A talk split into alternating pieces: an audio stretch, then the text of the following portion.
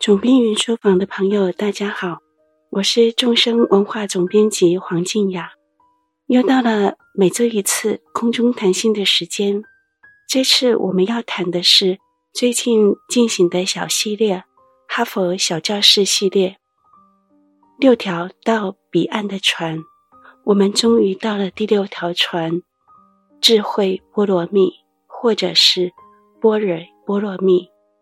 意思是说，以智慧作为到彼岸的一条船，让般若智慧成为在我们从生死轮回的此岸渡脱到解脱自在的彼岸那条船。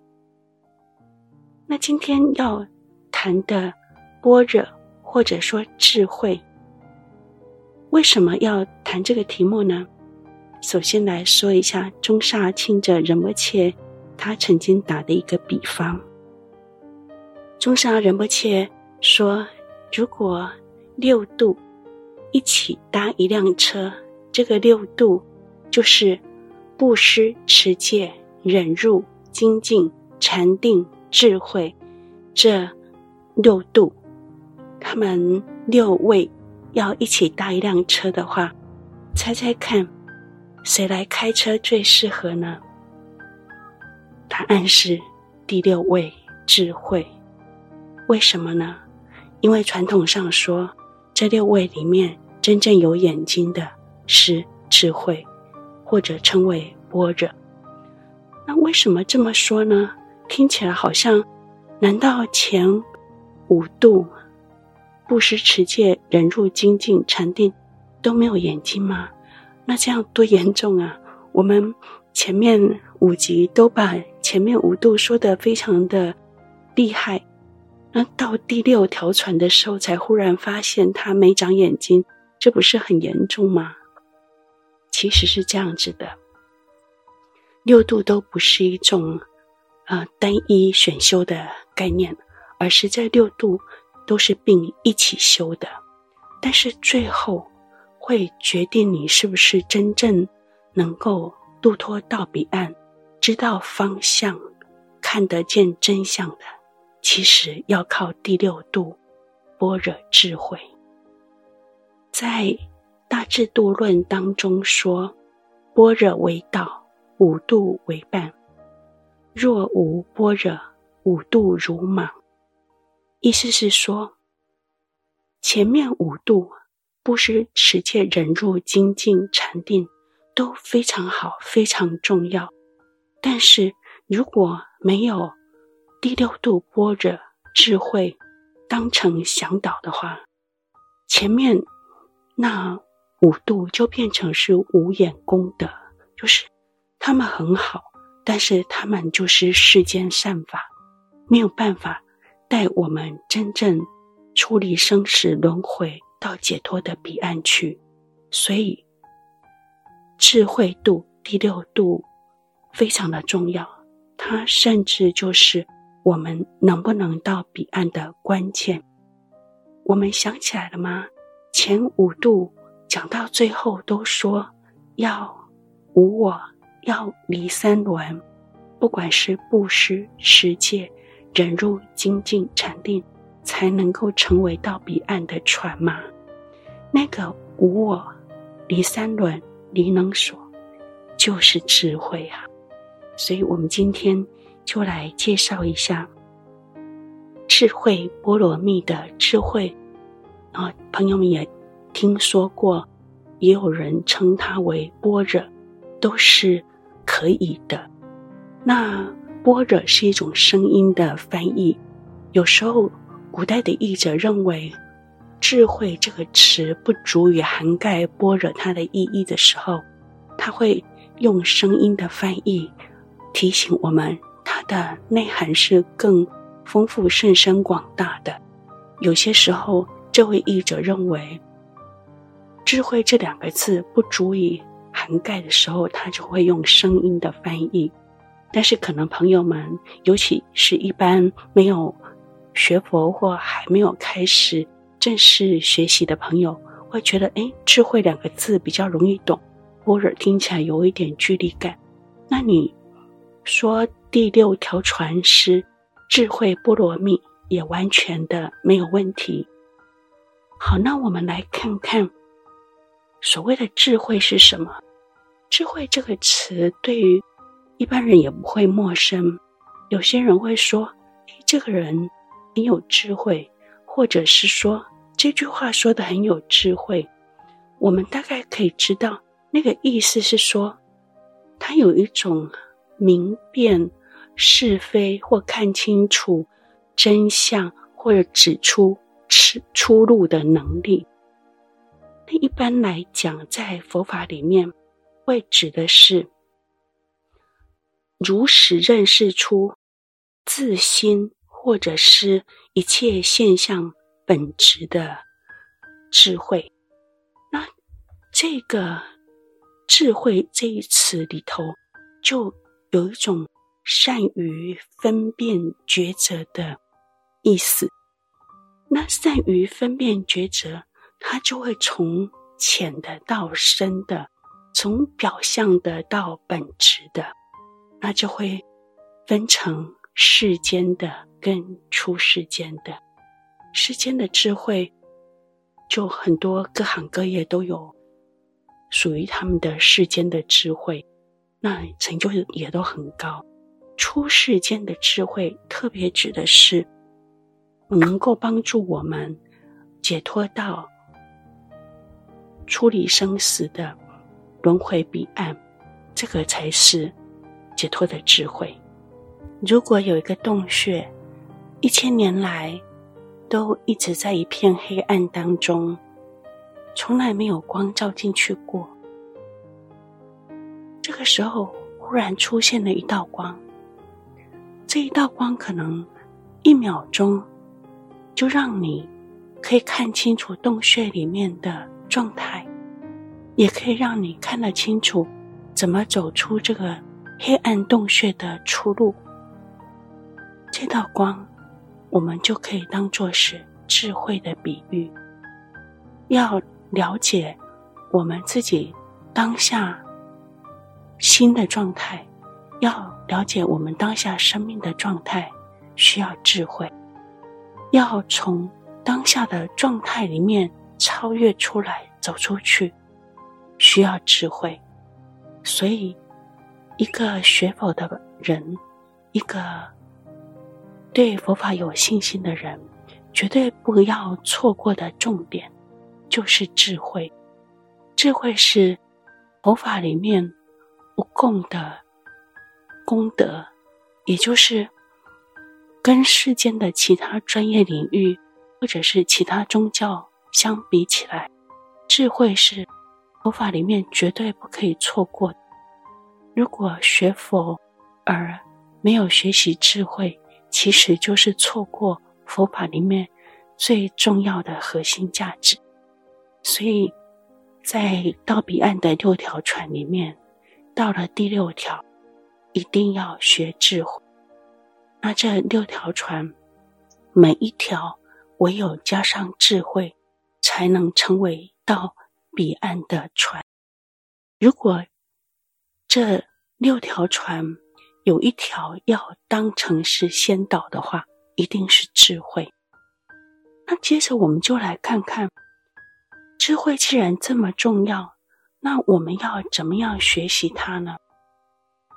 一般来说，有三种智慧，叫做闻思修。闻所成慧，思所成慧，修所成慧，这三种智慧。白话文叫做“听闻思维禅修”。听闻是什么呢？就是我们听我们的老师、上师们讲课说法，或者是靠阅读、读书、读经典得到的智慧。那这个时候比较是理论阶段，我们就是听到一种新的观点。见地是一个理论，对我们来讲有点陌生，甚至有些时候还觉得有点奇怪。比如说，第一次听到空性的鉴定，很多人会觉得嗯，好奇怪哦，甚至听起来有点怕怕。接着，我们第二个阶段就是思索成慧，思维的思。这个部分就是要靠思维，就是我们第一个阶段，在啊听到开始说法的时候，听到的观念，或者是读书读经典的时候读到的见地，我们要去思维它。那唯有经过思维，我们才开始内化。那思维会。加上理智的观察，然后内化思维。第三，就是要加上禅修，禅修才能将前面的见地和思维变成我们真正心的一部分，内化进我们自心，进而转化自心，转化生命。那在禅修的修所成慧，一般又会分成两种，一种叫做安住修，一种叫做观察修。安住修指的是就是不问问题，直接的安住，安住在一个所缘境里面。那我们在前一集。禅定波罗蜜的时候提到，禅定里头的禅修练习，一开始要不离所缘境，自心一处，不离所缘境。但是这个所缘境可以是由浅而深，一开始可能是眼耳鼻舌身意的对境，色声香味触法。渐渐的，我们开始深入；渐渐的，我们的所缘境会是诸法的实相或自心本质。一旦有能力直接安住在诸法实相或自心的本质，这就叫观禅。在禅定里头，我们所学的。主要是止禅 s h a m a t a 在智慧的部分，我们主要所学的就是观禅。观禅是要关照事物的实相、智心的本质。那在智慧的禅修里面分成的安住修跟观察修。通常是搭配起来用的。我们说了安住修的部分，主要是直接安住在所缘境，能够放松安住不动摇。如果我们安住的所缘境是法性，是诸法的实相，是自心的本质，那么这。就是圣意的禅修是观察，那观察修的部分，观察修的部分，现代的话也会称为分析式禅修。分析式禅修是指我们除了去观察以外，有时候也会做分析。比如说，在讲说十地功德的。入中论里头，在第六品菩提心现前地里头，其实就是讲般若波罗蜜是怎么修的。那它的内容到底是什么呢？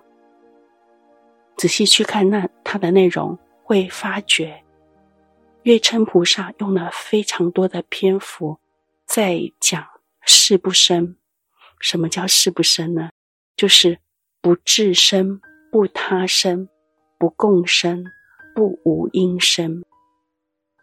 这个对有一些朋友来讲可能有点难，觉得哇，这在说什么？这在说事物是无生的，没有真实的升起。那这件事情你不能收到一个结论就照单全收，你要去观察，观察之后你才会有因为你的观察所得到的真实的信心。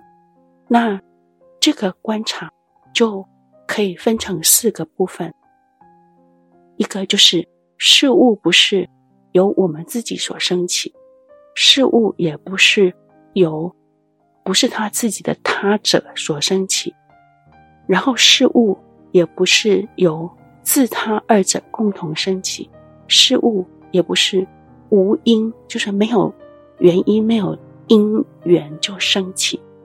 那这个部分，他需要学习，这里不多讲，主要讲的是观察修的这个观念，在智慧的学习里面是非常重要的。它让我们以毒攻毒。什么叫以毒攻毒？就是我们的概念心非常喜欢东想西想，非常喜欢。漂流在过去、未来，想东想西。以毒攻毒的方式就是，既然脑袋概念心喜欢东想西想，那就非常有方法、有目的性，让他想清楚。比如说，我们认为事物有生起，就是一般世间人会这样想。我们不观察，或者是很粗略观察的时候。也觉得说，有啊，事物有生起啊，人也有生起啊，但是真的是这样吗？观察修会有一套非常有逻辑的方法，教我们真的去观察那些我们习以为常，因为非常粗略、漫不经心，所以误以为有存在、有生起的事物，并不是我们认为的。那么天经地义，我们从观察开始训练自己的心，非常的理性，趋近实相。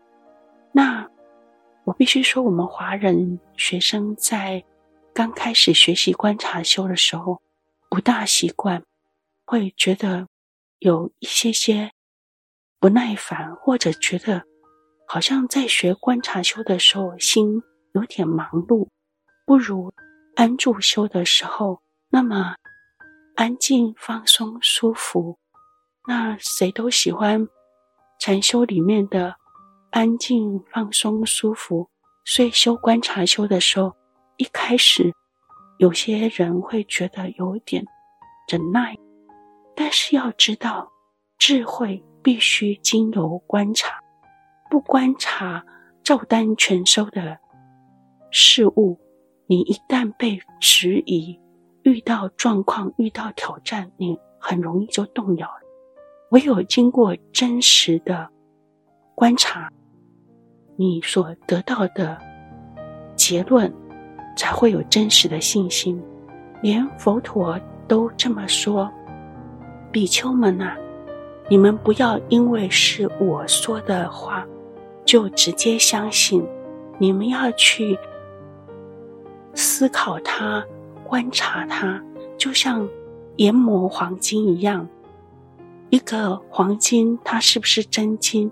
你要去烧它、烤它、锤它，就是检验它，直到你确定是黄金。如果你真正经过去烧它、烤它、研磨它的过程，然后它。真正露出黄金的本质，你以后会有真正的信心。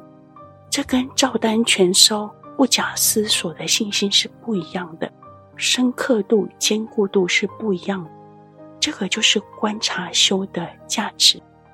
我有一位善知识，他有一句口头禅，叫做“我们来对这件事做个观察修”。他指的是我们。有时候遇到事情，觉得很困顿、困扰的时候，有时候会被他外向的一大坨吓住，或者是卡住。这个时候，观察修的方法蛮好用的。观察修的方法是什么呢？就是我们把这一大坨切开来，我们从不同的面相去看它、想它。不要被那一大坨的表象吓住，不敢去面对。我们就直接去分析它，看它有哪几个面相，哪几个可能。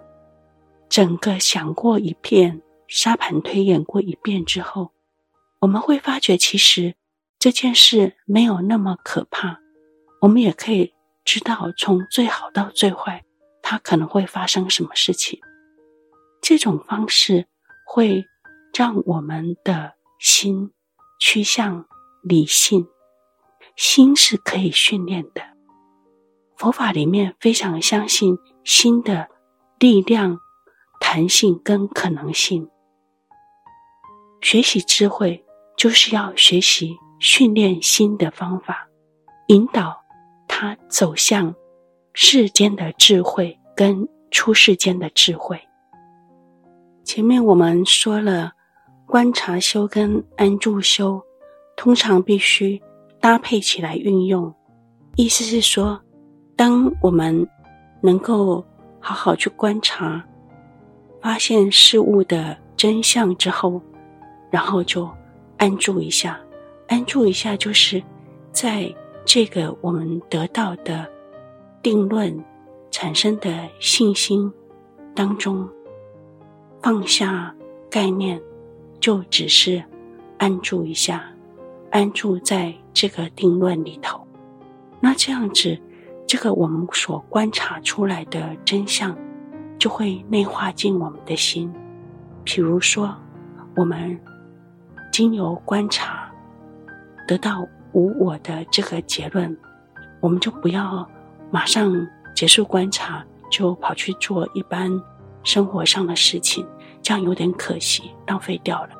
我们观察到得到无我的这个结论之后，我们就停一下，放下概念心，安住在这个无我的结论、这个真相里头。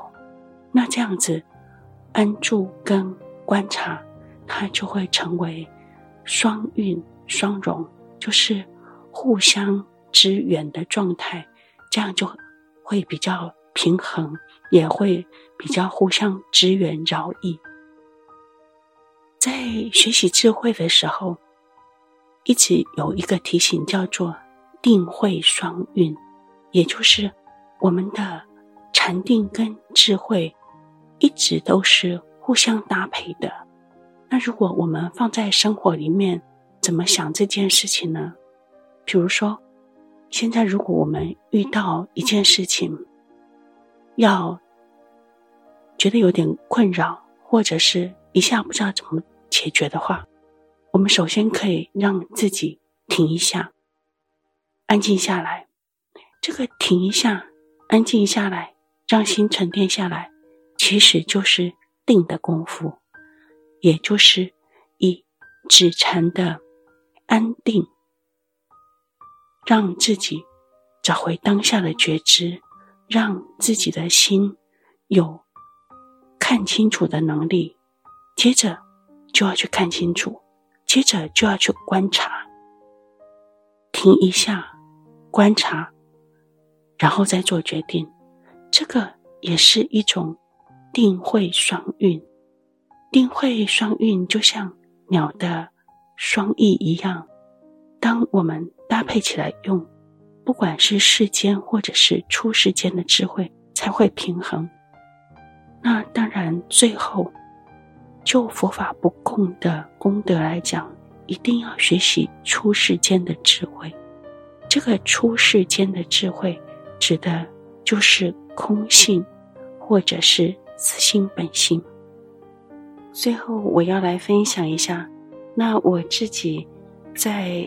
智慧或者是般若这方面，我自己学习的到底是什么呢？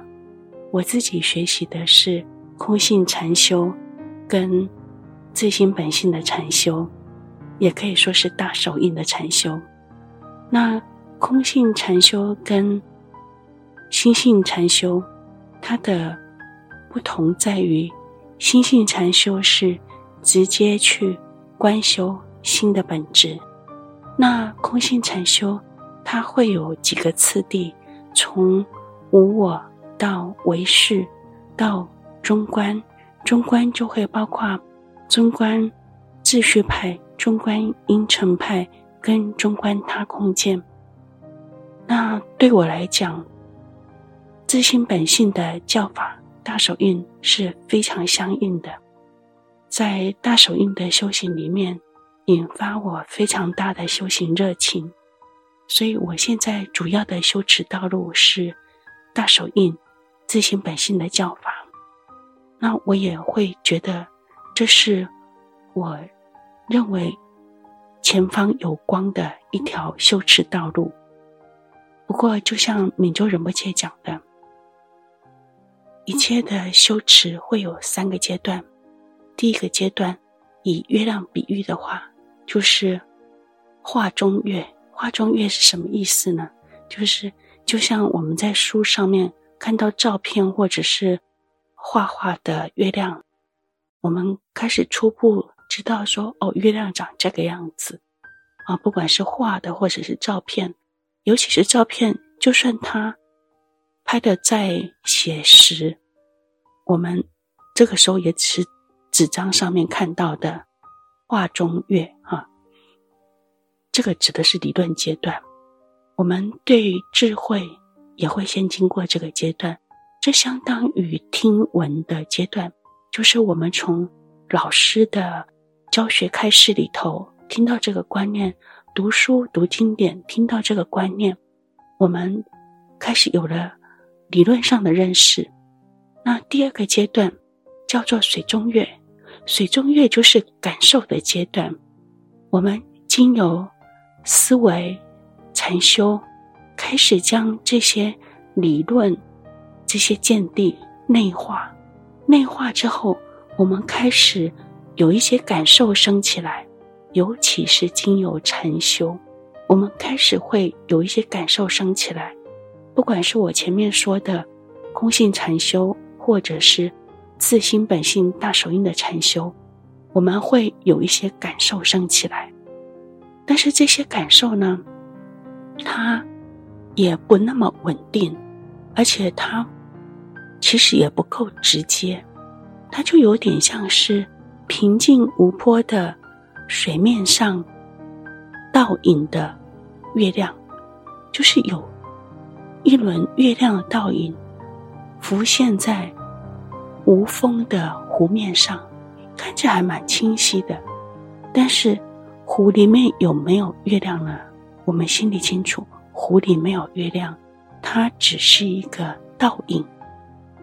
那在第二个阶段，禅修的阶段，我们会有水中月式的感受。这个时候已经有种栩栩如生的感觉，但它不稳定，也不是直接见到。那第三个阶段。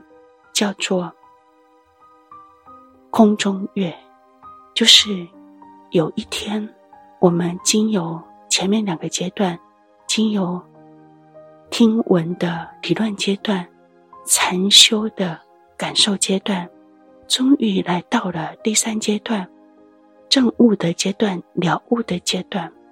有一天，我们抬起头，忽然看到了空中的月亮，会有一种。啊，一种恍然大悟，说：“啊，真正月的月亮原来是长这样，真正的月光原来是长这样。”我们会有一种直接的感动，因为我们真正见到了。那时候就会知道，前面的画中月跟水中月原来都没有直接见到啊。但是前面的两个历程还是非常重要的。第一个历程帮助我们认识月亮的形象，跟月亮相关的知识，这是理论的阶段。再来就是我们开始对月亮有一些更真切的感受了，就是运用禅修，真的是去亲近心的实相、自心本质，于是。有了感受，这个是第二阶段水中月的部分。那些亲友禅修所生的感受，像水中月一样，很清晰的、真切的展现，但又还没有直接见到。唯有到第三阶段了悟的阶段，就是真的看见了。但是这里要先说，这个了悟不是那种大彻大悟、呃登地菩萨那种了悟，而是在这条无始劫以来没有光的道路上，我们的心的无明的洞穴当中，我们终于看到一丝月光了，就是。照破千年暗的那一丝月光，但并不是像出大太阳那样的大彻大悟。我们只是小彻小悟，但已经非常令自己感动。我们会觉得我们得到振奋，得到向前走的勇气跟力量。这个了悟指的是瞥见，瞥见。那一道光，闪过去的一道光，我们好激动，因为我们看见真相了。虽然这一道光一闪而逝，但我们还是看到了。这个指的就是了悟。那有一天，这个了悟非常稳定的时候，那就是登地菩萨的境界。有一天，这个了悟遍满的时候，像。阳光遍照大地的时候，那个就是成佛的境界了。那我们现在还早得很，我们现在还在此心像千年幽暗的无名洞穴里面，因为那一闪而过的智慧的光而感动而激动，所以我们现在正走在这个历程上，从。画中月到水中月，一直到有一天悠然抬起头看到天上的月光，那种感动。我们正在这条智慧的路上，正在这条带自己穿越千年的无名黑暗，找到回家的路的历程上。回家的路，就是回到自己的心。那条路，这条路要有照亮路的光，那就是智慧。愿我们都能经由学习，经由禅修，最后真正抬起头看见天星一轮满月，就是看到自心的实相。好，那我们最后还是。要以一座短禅修来结束我们今天的分享。今天讲到的是智慧，讲到般若波罗蜜，所以我们来禅修内在的觉知。我们做一短座的无所缘禅修，敏鸠仁波切会称它为开放的觉知。怎么做呢？我们全身放松。脊椎松而直，眼睛最好能够张开。敏鸠仁波切会建议，禅修无所缘或开放的觉知的时候，能够张开眼睛。我们把注意力放在内在的觉知，放下放松，就只是跟内在那种。知道着的感觉，单纯的待在一起。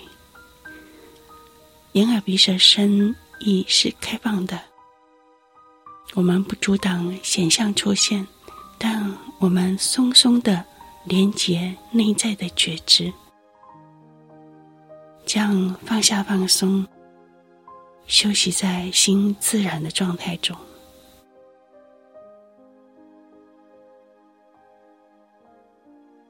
好，内在的觉知是我们要专注的对境，它会升起智慧，这是我们心的光，生命的出路。下一集我们要换新的系列，因为最近疫情虽然有点严峻，但全世界都感觉开放的时刻已经不远了。我们未来出国的日子也接近了，所以我们接着要来谈跟圣地有关的主题。我们下周要来谈谈我与圣地有约第一篇尼泊尔篇。我要介绍一下到尼泊尔可以怎么朝圣，在朝圣的时候也可以让自己非常放松、愉悦、享受，并且跟圣地、跟成就者们有着法的连结。放下放松，让心休息，找回最好的自己。总聘云书房，我们下周见。